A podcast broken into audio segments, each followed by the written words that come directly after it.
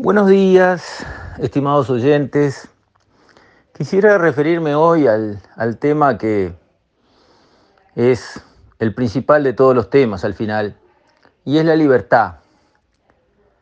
La libertad es un asunto que tiene que estar sobre la mesa en todos los temas.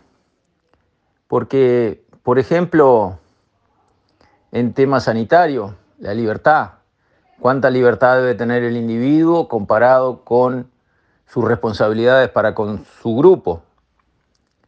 En materia económica, la libertad. Hay como dos modelos que ya se van perfilando bastante claramente en el mundo. Un modelo donde los políticos que detentan el poder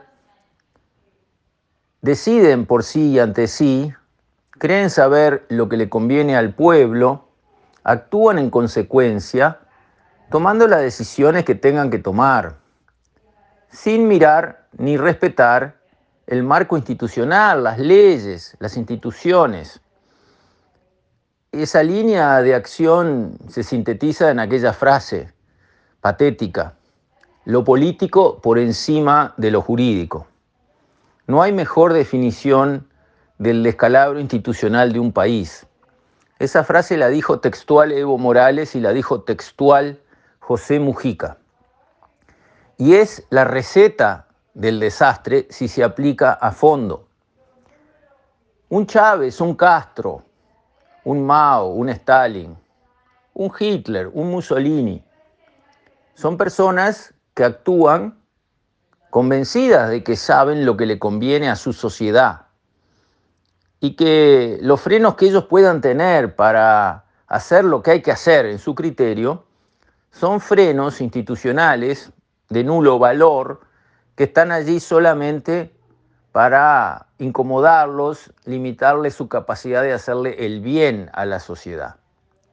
Ese es un modelo que tiene muchos matices, desde la autoridad absoluta concentrada en una sola persona, en un gradiente que va hasta el peronismo en Argentina, donde no hay una autoridad absoluta concentrada en una sola persona, pero hay un claro desrespeto a la institucionalidad, incluso a la justicia, incluso a la Suprema Corte de Justicia.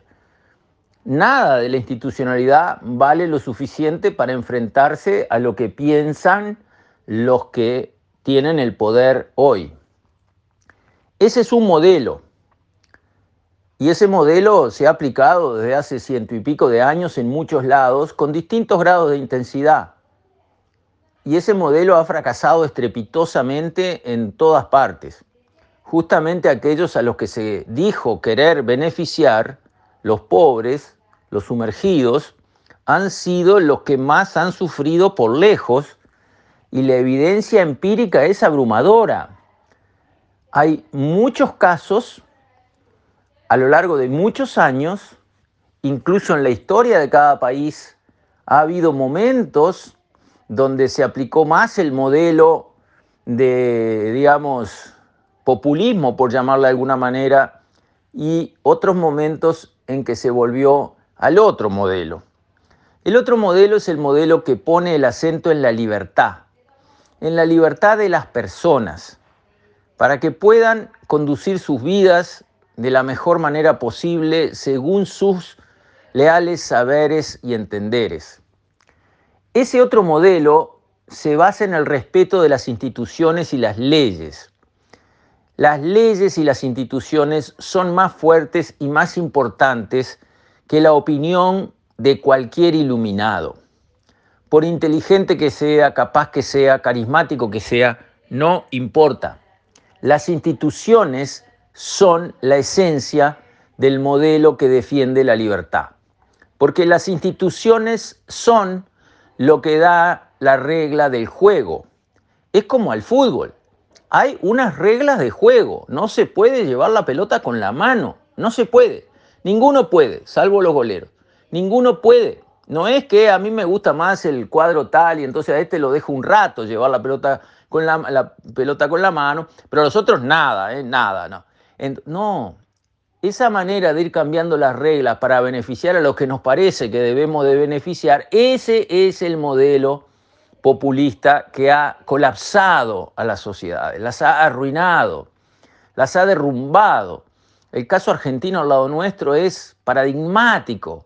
Argentina hace 100 años en PBI per cápita el país más rico del mundo y fue deteriorándose a medida que fue avanzando desde el 45 hacia adelante, desde que apareció Perón y arrasó, digamos, el entusiasmo popular y ese respaldo político le permitió justamente actuar como los líderes iluminados. Vamos a ayudar a esto, vamos a sacar a esto otro, le quitamos a este, le ponemos al otro. ¿Y por qué? Porque lo político está por encima de lo jurídico y lo vamos a hacer. Y en el corto plazo, eso genera adhesiones, porque al que nunca le dieron y vienen y le dan de golpe, y claro que dice qué bueno que es este líder, pero eso que en un momento parece bueno termina siendo devastador ese que recibe un regalito que dura un rato y que está contento por eso en ese momento, es el que termina más arruinado, él, sus hijos y los hijos de sus hijos,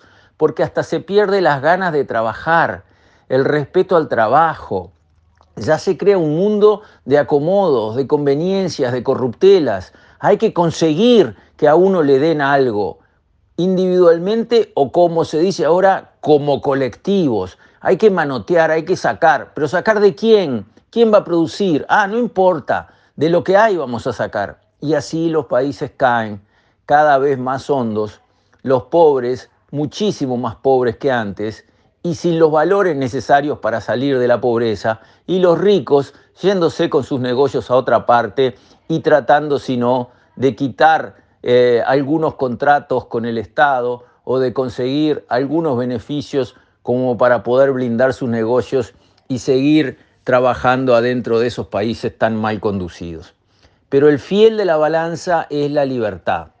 Aquellos modelos donde la libertad del individuo no cuenta porque hay seres superiores iluminados que saben lo que a todos nos conviene, esos modelos lo único que traen es la miseria más absoluta para esas sociedades.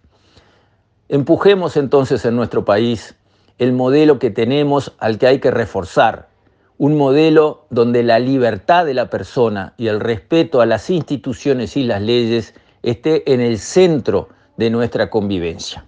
Con esto, estimados oyentes, me despido. Hasta mañana, si Dios quiere.